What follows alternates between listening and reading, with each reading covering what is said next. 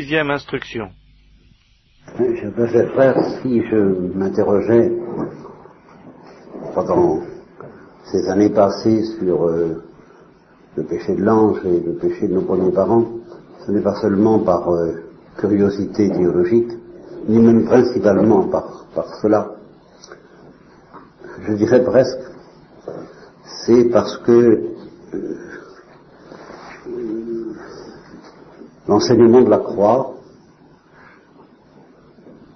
qui me paraissait difficile à évacuer de la révélation chrétienne, conformément d'ailleurs à l'avertissement de Saint Paul qu'il ne faut pas évacuer la croix du Christ. cet enseignement de la croix me paraissait très redoutable, il me faisait peur, et me donnait la tentation, peut-être, de penser que Dieu nous en demandait beaucoup, et que peut-être, ça jusqu'à présent ça va encore, c'est vrai, il nous en demande beaucoup, ça, faut pas. Il nous en donne beaucoup, il nous en demande beaucoup, euh, pas dire cela, mais où j'étais menacé d'une erreur, c'est de penser que nous risquons tous, et que je risquais moi-même en particulier, de ne pas répondre oui, de ne pas être fidèle à cause de euh, l'excès de la quantité des exigences de Dieu, et en particulier dans le domaine de la souffrance, de la mort, et en général de la croix. Alors je sentais bien qu'il y avait là une erreur grave, et euh, j'ai tenté d'exorciser cette erreur en moi-même, en même temps que dans la tête des auditeurs que Dieu me demandait, de, auxquels il me demandait de prêcher, parce que je sentais bien aussi que dans l'éducation chrétienne qui avait pu m'être offerte et que j'avais rejetée en, en mes heures d'adolescent, il y avait incontestablement une manière de présenter les choses qui suscite un peu cette tentation. Il y a un appel à la générosité, au courage, euh, à la force, euh, qui décourage les faibles. Moi, j'étais du côté des faibles, et euh, je me disais, ça ne doit pas être ça, le message chrétien, c'est une des raisons pour lesquelles incontestablement Thérèse de l'Enfant Jésus a été la bienvenue chez moi car elle, est très explicite que justement elle ne s'adresse pas aux grandes âmes. Et je ne me sentais pas du tout une grande âme du point de vue de la force en particulier. Alors qu'est-ce que ça a à voir avec la question du péché de l'ange? Eh bien ça a à voir ceci, c'est que j'ai soupçonné, en, en essayant précisément d'écouter la révélation chrétienne à travers Thérèse de l'Enfant Jésus et au-delà de Thérèse à travers la Sainte Vierge, dont je sentais bien qu'elle était vraiment la maîtresse des novices, indispensable pour recevoir l'Évangile avec la musique convenable. C'est pour ça qu'on dit que la Sainte Vierge est la, euh, la protection contre toutes les hérésies. C'est parce que les hérésies euh, c'est une question d'odeur. Il y a le parfum du Christ, l'agréable odeur du Christ, n'est-ce pas? Mais pour sentir l'agréable odeur du Christ chez les autres et dans les doctrines aussi qu'on peut nous proposer, eh ben, il faut avoir euh, de l'odorat, tout simplement. Et il faut avoir euh, un odorat en bonne santé et euh, le, aussi le sens du goût. Parce que je pense justement à cette, cette oraison au Saint-Esprit, cette prière au Saint-Esprit, euh, Danobis in odem spiritu recta sapere. Voilà. Ce n'est pas évident du tout qu'on va recta sapere. Qu'on va euh, y avoir, y a savoir, y a définir, y a... Non, ça suffit pas. Nous sommes dans l'obscurité de la foi, on ne veut pas tout voir. Alors, quand on ne voit pas tout, et même quand on, on pourrait presque dire que du ménagère, on ne voit rien, hein, sinon ce ne serait pas la nuit de la foi, on entend la parole de Dieu, d'accord, Mais il faut, la, il faut la comprendre. Et pour la comprendre, il faut la savourer. Et pour la savourer comme il faut, ben, il faut avoir euh, un palais droit. Recta sapere. Et je sentais bien que toutes ces choses, cette question de savoir justement euh, euh, qu'est-ce qu'il faut faire, quelle attitude il faut prendre pour, affronter la vie en général, la vie chrétienne et la vie religieuse en particulier avec toutes ces exigences, eh bien ça demande de se guider un peu au radar, pardonnez-moi l'expression très, familière, euh, un peu au pif, quoi, vous voyez. Il, faut sentir le vent, il faut prendre le vent. Il faut prendre le vent, le vent, le vent, qu'est-ce que Le souffle. Il faut prendre le vent. Alors évidemment, je ne sais pas, je ne suis pas euh, un habitué des charismatiques. Chez eux, le vent, apparemment, il n'y a pas besoin. C'est des tornades, ça renverse des maisons, soulève les toits. Bon, évidemment, il n'y a pas besoin de... Mais quand c'est une brise, brise légère, c'est une, petite... Alors là, il faut avoir une sensibilité, une antenne, il faut avoir des antennes extrêmement fines pour capter, et justement, le passage des lits, euh, où il est question du feu dévorant, du tremblement de terre euh, et du vent violent, euh, suggère que ça, c'est pour les débutants. Ça fracasse les montagnes, ça, bon, ça secoue, mais un, jour vient où l'esprit se fait très, très, très, très, très discret. Et à l'heure de la discrétion du Saint-Esprit, qui est l'heure où il parle vraiment selon son génie propre, non pas selon le nôtre qui est grossier, et qui veut du grossier, qui veut du spectacle, à l'heure de la discrétion du Saint-Esprit, il est bon d'avoir des antennes extrêmement fines pour capter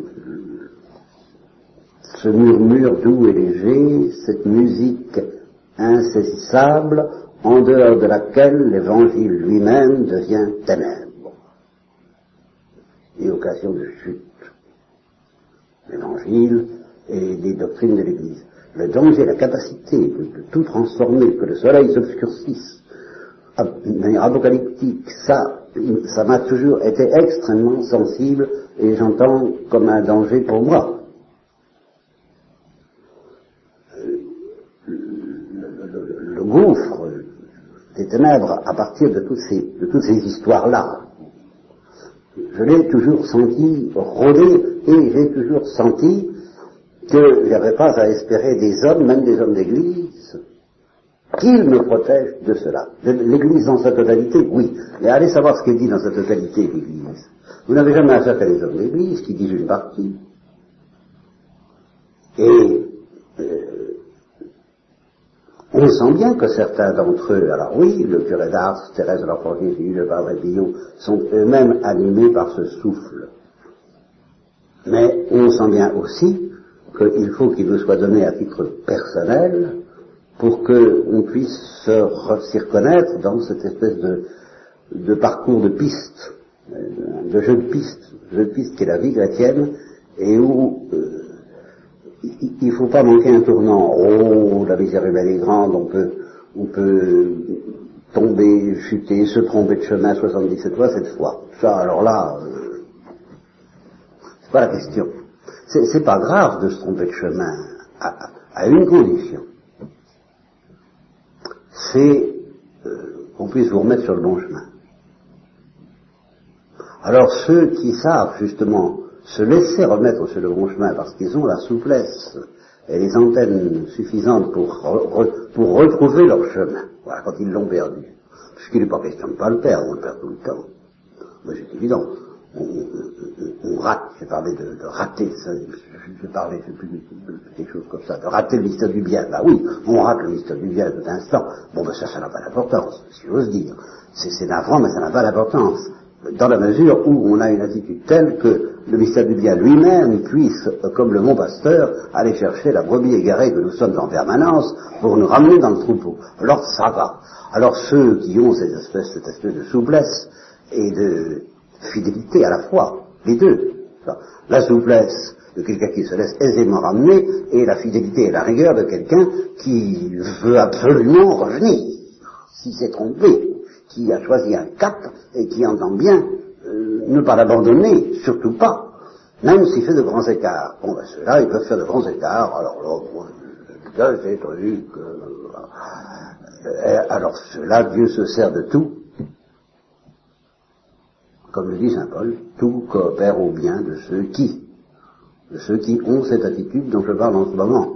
Euh, cela, la, la, Sainte Vierge les ramène toujours. J'en viens à la Sainte parce que c'est elle qui est, qui apparaît, qui nous est donnée, voici ta mère, comme la, euh, la dépositaire de cette musique et de, ses, et de ses oreilles et de ce goût et de ces antennes qui vont permettre de capter l'Esprit Saint. Je dirais, la Sainte Vierge, c'est la dépositaire de l'Esprit Saint. Et c'est pour ça que, que pratiquement, d'un point de vue pratique, théologiquement c'est une autre histoire, mais pratiquement, la Sainte Vierge et le Saint-Esprit, c'est la même chose, quoi. Alors, quand j'entends des gens me dire, moi, je fais pas de grande dévotion à la Sainte Vierge, mais je vais au Saint-Esprit, ça me donne complètement égal. Ça, ça, ça, revient au même si c'est authentique. Et inversement, ne pas avoir le sens du Saint-Esprit, c'est pas grave, s'il y en a la Sainte Vierge. Parce que la Sainte Vierge, euh, elle vous mène au Saint-Esprit sans même que vous vous en soyez aperçu de rien, ce qui est la plus sûre manière d'y être. Mais en général, la, meilleure manière d'être auprès de Dieu, c'est de pas le savoir. Ce lieu est redoutable, c'était la maison de Dieu et je ne le savais pas. Bon, nous sommes bâtis de telle sorte que ça commence à devenir dangereux dès qu'on sait. alors, c'est pour ça que Dieu nous cache des tas de choses. Bon, je, je digresse un peu, mais euh, c'est pour développer une petite idée d'introduction qui est grave, très grave. C'est que quelqu'un qui a l'attitude que je dis, c'est-à-dire qui vise vraiment le cap, et qui est souple, pour demander à Sainte Vierge et au Saint-Esprit de le ramener sur la bonne route, peut faire des écarts et des embardés tant qu'il voudra, si j'ose dire. Bon, Dieu, pour lui, écrira droit avec des lignes courbes, on connaît cette affaire-là. Bien. Mais quelqu'un qui n'a pas cette souplesse, cette humilité, ces antennes, alors celui-là, et qui veut vraiment marcher droit, eh bien, s'il d'un millimètre, il est perdu. Parce qu'on ne ramènera jamais. Comprenez on ne m'a jamais. Ah, il y mettra le temps, pendant, pendant, des, pendant 10 ans, 20 ans, vous aurez l'impression qu'il est sur la bonne route, et il y est. Il y est, seulement il s'approche du fossé. Et alors vous essayez de le ramener, il dit attention, je ça, ah, rien à faire. Il sait. Ah, j'ai tenté de dire malheur à ceux qui savent. C'est la pire des richesses. Malheur à vous les riches qui savaient c'est pour ça que je me suis permis d'intituler un chapitre dans un livre que j'ai de sortir, Le sage et celui qui ne sait pas. Celui qui sait dire je ne sais pas.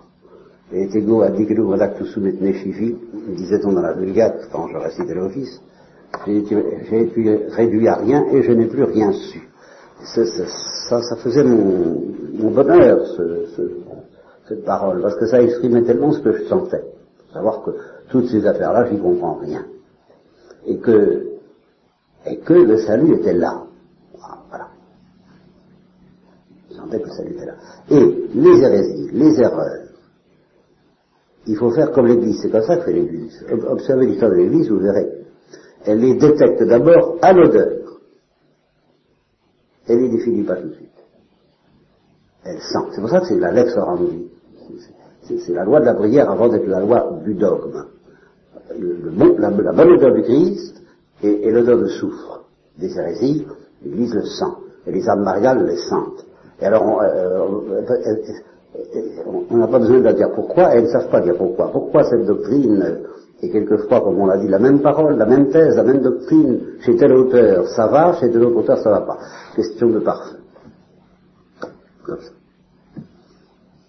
Et ce sont ces narines, justement, et cet odorat, et ce goût, et ce palais qu'il faut demander à la Sainte Vierge pour euh, ne pas s'égarer. Eh bien, dans cette affaire-là, je sentais que cette histoire de la croix, de porter sa croix, Seigneur Jésus, apprenez-nous à être généreux, toute cette chanson, bon, toute cette chanson c'est vraiment une chanson, c'est pas, une, pas des guillemets, hein. je mets la chanson scout, n'est-ce pas, euh, il y avait quelque chose qui m'accablait dans cette euh, manière et de présenter les choses, et je sentais qu'on pouvait la prendre bien, puis aussi qu'on pouvait la prendre mal, et je demandais la lumière sur ce mystère de la croix qui me paraissait si accablant. Et de fait, il est accablant. Le Christ est tombé trois fois sous le poids de la croix. C'est pas pour qu'on ne tombe jamais, nous. Voilà, la croix c'est la croix, c'est fait pour, c'est fait pour tomber. Euh, en, attendant d'être crucifié, il faut porter sa croix tous les jours. Eh bien, euh, bah, sur 14 stations, on tombe trois fois, c'est une proportion honnête pour Jésus-Christ, eh bien, euh, nous avons peut-être le, droit en tant que pécheur de tomber encore plus souvent. Mais alors Qu'est-ce que ça veut dire tout ça Alors, l'intuition m'est venue, et je crois qu'elle venait effectivement du Saint-Esprit, que la croix, qui apparemment nous fait tomber, n'est pas faite pour nous perdre, mais pour nous sauver. Ça n'a l'air de rien, hein ça n'a l'air de rien. Donc que j'avais tort d'avoir peur de la croix, parce que c'est pas de ça qu'il fallait avoir peur. Mais alors, de quoi? Eh bien, de quelque chose qui se présente pour nous à l'occasion de la croix ou des épreuves, de la chaleur et du, poids du jour et de la chaleur, à l'occasion de la vie quotidienne, des, petites épreuves et des grandes épreuves, ce quelque chose se présente pour nous à l'intérieur du mystère de la croix, en, enrobé dans le mystère de la croix ou en robant le mystère de la croix, comme vous voudrez, mais ça, ça s'est présenté pour les anges sans la croix, mais c'est ce quelque chose qui est grave. C'est pas la croix. C'est ce quelque chose qui peut nous perdre, et c'est ce quelque chose sur lequel j'ai essayé de méditer en disant bah, qu'est-ce que c'est cette affaire-là? Naturellement, ça a un nom que vous connaissez par cœur, mais enfin, je ne vais pas envie de le prononcer trop vite. C'est l'orgueil, évidemment. Évidemment. Là, la tradition chrétienne était très claire, très ferme et très rassurante. Pour moi, très rassurante. Très rassurante. Très rassurante, oui. Parce que, justement parce que je suis orgueilleux. Et je me disais, mon garçon, il n'y a pas à t'étonner que la vie soit dure puisque tu es orgueilleux. Ça, alors là, d'accord. Alors là, si c'est parce que je suis orgueilleux que la vie est dure, ça va. J'accepte, c'est vrai. La vérité vous délivrera. Et si ça, s'il y a quelque chose à faire, c'est de travailler à ne pas être orgueilleux, ça, d'accord, je signe, je, engagez-vous, engagez-vous, je, je, je, signe mon hospitalisation, tout ce qu'on voudra pour devenir humble, alors là, oui, oui, oui, oui, oui, oui, oui, oui, oui, là, j'ai pas peur. Et ça coûtera ce que ça coûtera, mais j'ai pas peur de ça. Mais alors, euh, des grandes choses, ça, là, j'ai peur. Je veux pas. Si simplement, toute la, la seule difficulté vient de ce qu'on n'est pas humble, oh, ouf. Bon, ben, c'est évident. On va d'accord. Alors, ce mystère de l'humilité et de l'orgueil, j'ai voulu l'examiner chez les hommes. Très bien. J'ai donc médité sur l'épreuve de la foi, telle qu'elle a été proposée aux anges et à nos premiers parents, et alors, après euh, l'écueil donc euh, de ce dont j'ai parlé ce matin, consistant à dire, bon, enfin c'est incompréhensible, complètement idiot, c'est complètement fou, on, on, vous présente le bonheur, justement, sans la croix, sans les épines, sans les ronces, sans, sans la mort, euh, vous, vous, allez refuser Bon, pourquoi? Alors, je suis passé à l'autre extrême, je me suis dit, ben oui, mais conformément alors à une tradition théologique dont je vous fais grâce, euh, si les anges avaient été invités à aimer Dieu par-dessus toute chose et le prochain comme soi-même, le prochain, c'est-à-dire leurs collègues, les autres anges, enfin, les, autres natures angéliques, euh, ça aurait été tout seul, ça ne posait pas de problème. Il y avait une certaine humilité naturelle qui leur était effectivement naturel, car, car, comme à nos premiers parents dans le paradis terrestre, et qui ne posait aucun problème pour eux. Ce qui a été grave, ce qui a été dangereux, ce qui a été critique, c'est que Dieu les a invités à entrer dans une humilité plus vertigineuse euh, due à, euh, au monde surnaturel, au mystère surnaturel, à la, à la vie surnaturelle. C'est parce que Dieu leur a dit veux-tu plus? Veux-tu mieux? Veux-tu plus beau Veux-tu plus grand Veux-tu plus fou. Et alors là, j'ai éprouvé le besoin de manifester à des esprits qui, à première vue, sont enclins à dire, ben, bien sûr, pourquoi pas? Pourquoi ce plus serait-il un problème? Alors, j'ai euh, creusé cette affaire-là, et je vous la rappelle un peu pour mémoire, parce que je l'ai tellement dit que je sens bien que c'est pas encore, c'est pas encore tout à fait ça, c'est pas encore tout à fait ça. J'ai distingué ce que j'appelais le visage de Dieu qui ressemble à quelque chose et le visage de Dieu qui ne ressemble à rien. Je disais le visage de Dieu qui ressemble à quelque chose, c'est tout simplement le visage de Dieu en tant qu'il est imitable par les créatures, en tant que les créatures peuvent être un vestige, un reflet de la beauté, du mystère, du bien, ou même, si ce sont des créatures intelligentes, peuvent être à l'image et à la ressemblance du mystère du bien, alors ce visage de Dieu, on peut le contempler dans le miroir de la nature et dans l'image euh, magnifique que nous en offrent les hommes et que les anges peuvent contempler en eux-mêmes et dans justement les autres anges. C'est le visage imitable de Dieu et imité de fait par les créatures. Et euh, ce visage-là, nous le connaissons à travers euh, ce que Saint Paul appelle les perfections de l'univers, dont la plus belle est l'homme, parmi celles que nous pouvons voir, nous, puisque les anges, on n'est quand même pas tellement habitués, en général, à les, à les fréquenter, euh, et surtout à les contempler.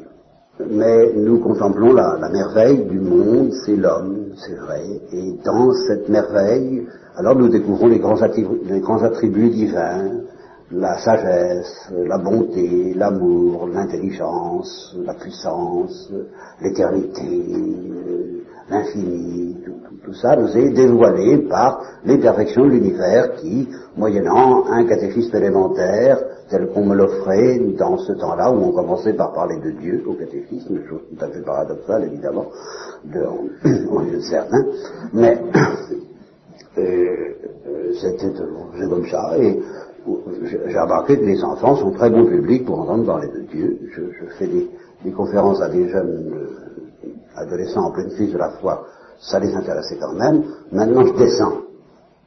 Je descends. J'ai fait cette année des conférences, des, catéchismes pour des enfants de 10 à 15 ans que je, connaissais. Oh, alors ça marche. Je déroulais parce que les adolescents, ils étaient muets. Ceux-là, on les fait parler facilement à 10-15 ans, ils racontent, et ils s'intéressent aux choses de Dieu. Alors j'espère que là, aidant, je descendrai encore un peu plus bas, et là, j'arriverai peut-être à la maternelle. Ça, c'est, ce serait mon rêve. Hein. C'est très très facile parler de Dieu. Plus on descend, plus c'est facile. On parlait des, grands attributs divins. Bien.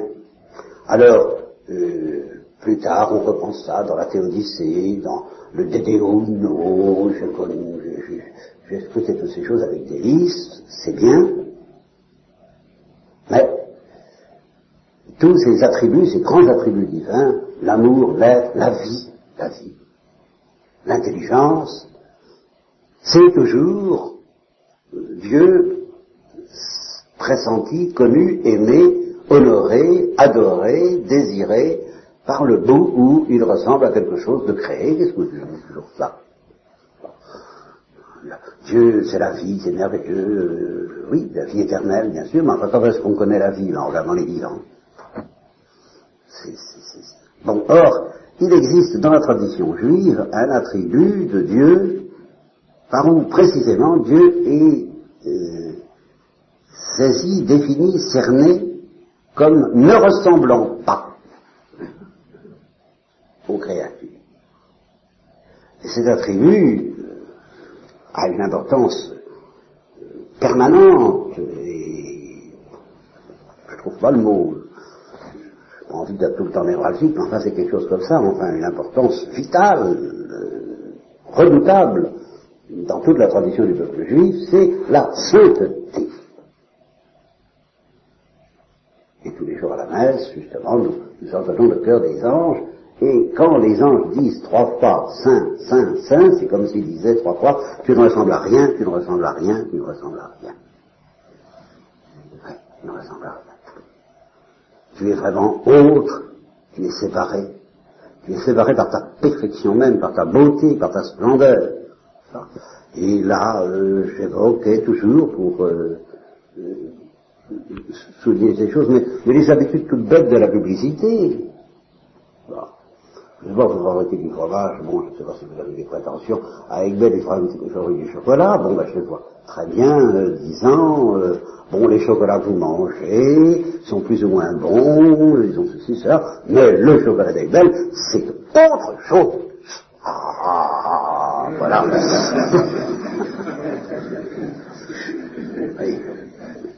Eh bien, c'est ça la sainteté. La sainteté du chocolat, c'est justement d'avoir une saveur, éventuellement, qui ne ressemble à rien de toutes les saveurs courantes, banales, des chocolats ordinaires, n'est-ce pas? Vous avez d'un côté, on présente la lessive ordinaire, et puis la lessive euh, X ou Y, alors celle-là, euh, un je ne sais quoi qu'on vient d'aventure à trouver, n'est-ce pas? Qui, qui, ne ressemble à rien de ce qu'on Alors, je vous présente ça, je vous dis ça dans un langage publicitaire et amusant, mais vous le trouverez en toutes lettres, dans un langage euh, apparemment très différent et qui revient rigoureusement au même, euh, chez une contemplative comme Angèle de Foligno, quand elle vous dit Dieu est un tel bien que si je prononce le mot bien à son sujet, j'ai l'impression de blasphémer. Pourquoi? Parce que euh, du, simple fait que je prononce le mot bien, je, fais comme s'il y avait une comparaison possible entre les biens que je connais et que je désire et que je convoite, et ce bien-là qui m'est apparu d'une telle qualité, d'une telle pureté, d'une telle insaisissabilité, incompréhensibilité, que si je l'appelle bien, je blasphème. Alors ça, c'est dire d'une manière un peu plus dramatique, au fond la même chose. Il y a un côté, il y a un visage de Dieu qui ne ressemble à rien. Et alors intervient très normalement la dialectique de Saint Jean de la Croix. Si tu veux parvenir dans le pays que tu ne connais pas, il faut quitter le pays que tu connais. Si tu veux parvenir à une saveur, à la saveur, justement, à cette saveur inconnue.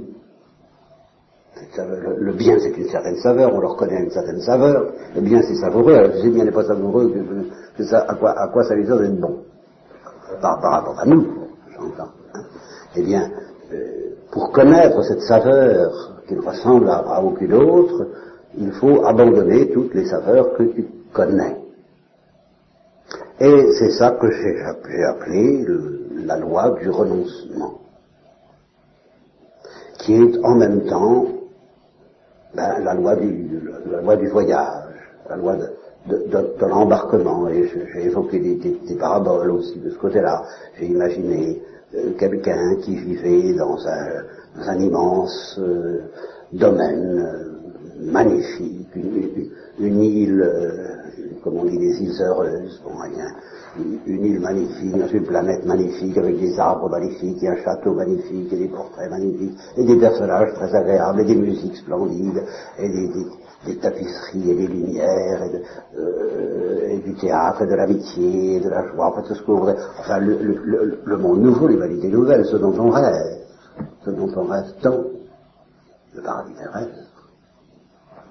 le paradis terrestre, tout simplement. Et puis, dans ce paradis terrestre, alors, à travers justement les splendeurs euh, de, ce paradis terrestre, eh bien, comme le disait Kepler, en, contemplant cette splendeur, je, repense la pensée de Dieu, la splendeur des astres.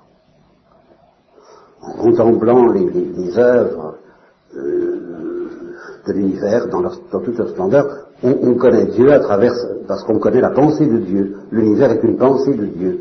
En, scrutant les secrets de l'univers et en scientifiquement et artistement, en contemplant l'univers de toutes les façons, et, l'homme, eh bien, on repense la pensée de Dieu.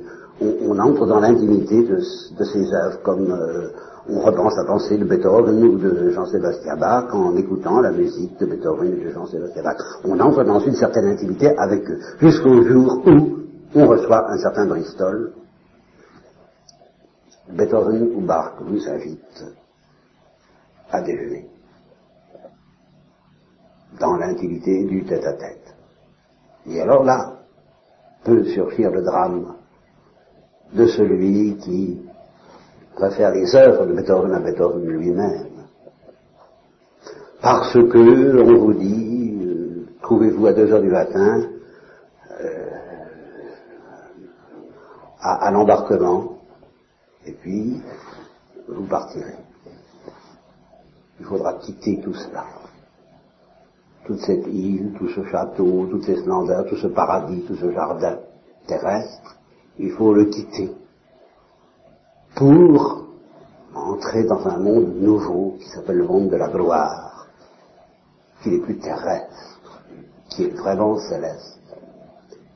Et si vous vous cramponnez, comme le dit Lewis, aux œuvres de Dieu sous prétexte qu'elles sont belles, c'est la mort, car vous ne connaîtrez pas Dieu lui-même. Il y, a donc, il y a donc là toute une dialectique qui est incontestablement redoutable.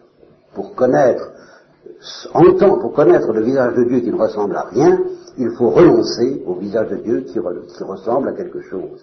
Et après avoir beaucoup aimé Dieu dans son visage qui ressemble à quelque chose, passionnément peut-être, il faut que progressivement nous acceptions de nous laisser décramponner par le Saint-Esprit afin de nous attacher dans l'obscurité de la foi au visage qui ne ressemble à rien et dire alors avec Saint Jean de la Croix, non pour toute la beauté, non jamais je ne me perdrai, mais pour un je ne sais quoi qu'on vient d'aventure à trouver, et qui effectivement ne ressemble à rien de ce que les saveurs créées peuvent me donner, même sur la splendeur de Dieu. Il faut même renoncer aux grâces reçues, euh, et, c'est ce que je voudrais, euh, je voudrais avertir comme un, comme un guetteur, les guetteurs d'Israël, les, charismatiques, profitez, profitez bien de votre reste, profitez-en bien de, ces, de toutes ces grâces, de, ce déluge de consolation que vous recevez, il faudra un jour quitter tout cela pour connaître celui qui n'a pas de visage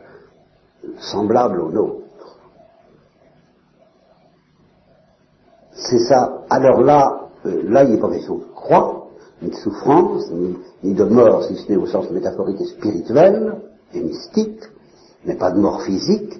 Il n'est pas question de souffrance, il est question de la nuit de la foi, dont on ne voit pas comment Dieu lui-même pourrait nous, nous en dispenser. C'est une loi ontologique. Il faut, si nous voulons souper avec l'auteur, avec le maître, l'architecte, le grand architecte de l'univers, il faut quitter l'univers pour rentrer chez lui, pour arriver chez lui. Non, il faut faire le voyage. C'est l'invitation au voyage. Veux-tu, c'est toujours l'invitation au voyage. Alors on comprend le drame des anges pour qui le paradis terrestre, le paradis angélique, était un paradis angélique. Et le paradis angélique, c'est bien, c'est bien supérieur au paradis terrestre, comparaison. Hein. Et c'est ce paradis angélique qu'il devait quitter connaître mieux, et d'un seul coup d'un seul, en un instant, parce que les anges, ils font pas de détails. Hein. Et avec les anges, Dieu lui-même ne peut pas faire le détail, c'est tout ou rien. Alors, cette épreuve, en est apparue redoutable et, passablement terrifiante, mais tellement terrifiante que, alors là, on, passe à l'autre extrême. Et on se dit, mais euh, ça demande en effet une telle humilité, une telle pauvreté, un tel détachement, un tel renoncement, une telle obscurité que c'est surhumain, c'est surangélique, c'est pas vivable. Et de nouveau, on risque d'être tenté de trouver que Dieu en demande trop. Et alors c'est pour cela qu'aujourd'hui je voudrais présenter euh, ces mêmes vérités, les mêmes, exactement les mêmes, avec une toute petite correction de trajectoire. comme on dit aujourd'hui à propos des fusées, une toute petite correction de trajectoire. Ça n'est pas si facile que ça d'entrer au ciel, même pour un ange. Nous venons de le voir ce soir. Mais je voudrais aussi vous dire que ce n'est pas non plus si difficile que ça. Que c'est quand même très simple à une condition. C'est que ah, c'est là où je commence. cette fois-ci, je suis au pied du mur. Hein. Je suis au pied du mur. Vous voyez, ce qui n'intéresse pas Dieu, c'est le mouvement par lequel les anges se prendraient par la main en se disant évidemment, c'est pas drôle, la nuit de la foi, c'est pas drôle, le renoncement, c'est pas drôle, mais enfin, euh, comme je le disais ce matin, euh, faut ce qu'il faut. Oui. Faut ce qu'il faut parce que ontologiquement c'est inévitable. Faut y passer. Eh bien, justement, à travers l'analyse que je vous propose ce soir, on est tenté de penser ça, c'est que euh, Lucifer a dit non, je veux pas ça, j'en veux pas, c'est trop humiliant. Et puis euh, Michel lui aurait dit, Michael, mais qui est comme Dieu, on ne pas discuter avec lui. C'est comme ça. Comment, comment voulez-vous, en effet, entrer dans l'intimité avec Dieu si tu n'acceptes pas de passer par cette obscurité Il faut ce qu'il faut. C'est la loi. Alors si c'était ça, le, bon mouvement, eh bien, je ne vois pas pourquoi Lucifer ne l'aurait pas fait aussi bien que Michel. Parce qu'il suffit d'être intelligent. C'est dur, d'accord, mais enfin, les anges ne craignent pas la dureté. Ils ne sont pas comme vous et moi, ils n'ont pas peur. Si donc un raisonnement de ce genre devait suffire à convaincre Michel, je ne vois pas pourquoi il n'aurait pas convaincu Lucifer. Je suis même convaincu que si, si le problème s'était présenté comme ça, il n'y aurait pas eu de péché pour l'ange. Alors vous me direz, mais alors quoi? Ça ne vous suffit pas encore comme difficulté Mais justement, ça ne peut pas être une question de difficulté. Parce que si vous accumulez des difficultés, il y a un moment où Michel lui-même n'y arriverait pas. Bien. Et toute mon objection revient à dire, euh, si Michel a trouvé un chemin du genre de celui que j'évoque maintenant, consistant à dire la sagesse, la vérité, le bon goût, l'ordre, mon, mon intérêt bien compris, consiste à dire oui, je ne vois pas pourquoi Lucifer, est encore plus intelligent que lui d'après une certaine tradition, ne va pas trouver ça tout seul lui aussi. Donc ça ne doit pas être ça. Il doit y avoir autre chose. Et alors, cette autre chose, bah, il tient dans un mot que j'ai prononcé ce matin vous disant c'est la clé de tout, c'est la gratuité. Ce que Dieu a voulu, pour des raisons que je ne me charge pas d'épuiser parce qu'elles sont inépuisables, je les effleurerai peut-être autant que je les entrevois, mais seulement je ne fais que les entrevoir. Ce que Dieu aime la gratuité, parce que Dieu est gratuité, et alors là, et alors là, euh, c'est par là que j'avais envie de commencer, mais je suis bien sorti que j'y arriverai pas en prenant les choses dans ce bout-là. C'est trop calé pour moi. Je sens bien que Dieu aime la gratuité. Oh là là. Parce que je sens bien que Dieu est, gratuité. Que la Trinité est gratuité. Que Dieu n'est pas plus parfait à trois que tout seul. C'est la définition même du mystère trinitaire. Le, Fils n'est pas plus parfait que le Père. Et par conséquent, à trois, ils ne sont pas plus parfaits qu'un. Alors c'est gratuit. La Trinité, c'est un mystère gratuit. Évidemment, c'est une gratuité qui est mystérieusement euh, nécessaire, parce que c'est la structure même de Dieu, mais alors ça, je ne cherche pas à dire pourquoi, j'en sais rien. Et sur la terre, nous ne saurons jamais pourquoi la Trinité est nécessaire. Par contre, ce que nous pouvons, en recevant la révélation de la Trinité, c'est comprendre qu'elle est surabondance. Et surabondance pour rien.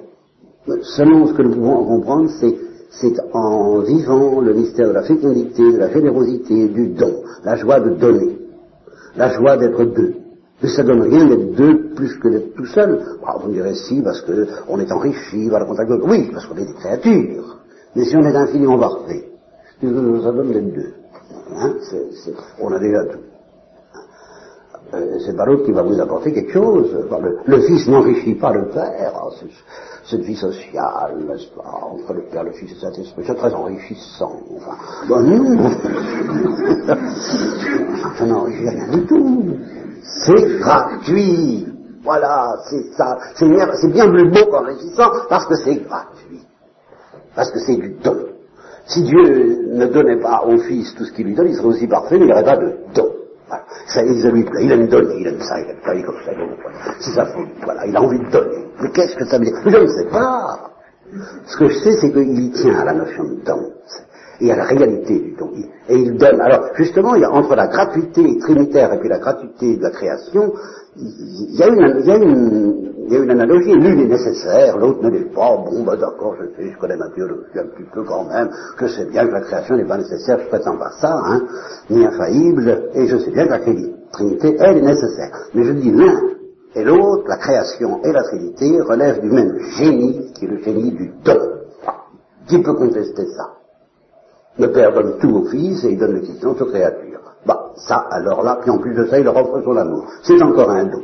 Et il ne cesse pas de donner, donner, donner, donner, donner, toujours donner. Bon.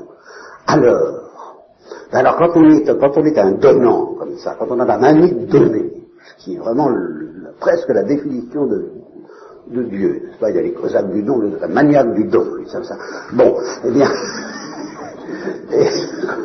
quand on est un maniaque du don comme Dieu, alors non seulement on donne, alors, il vous prend cette folie suprême de dire à celui à qui on a tout donné, euh, donne-moi. Veux-tu, veux-tu, et veux-tu quoi? Ben, Veux-tu me donner ta confiance, ton amour, ta pauvreté, ta misère, ton néant, ton péché, s'il si, si, s'agit de pécheur. Et alors à ce moment-là, je comprends mieux. Parce que si ce don que Dieu a mendié auprès des anges, il, suffisait d'être intelligent pour le faire, ce serait plus un don gratuit. voilà, l'affaire, ça, Dieu n'est pas fou ici, faire. Il, il, voulait un don gratuit, il a obtenu un don gratuit.